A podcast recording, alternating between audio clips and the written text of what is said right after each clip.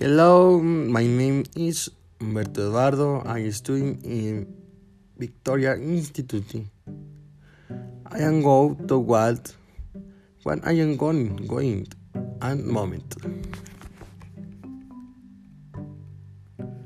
I am reading a book.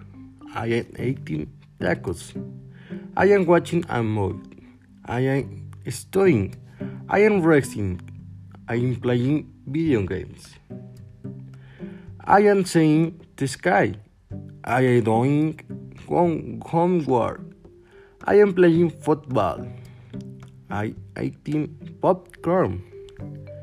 Bye, teacher.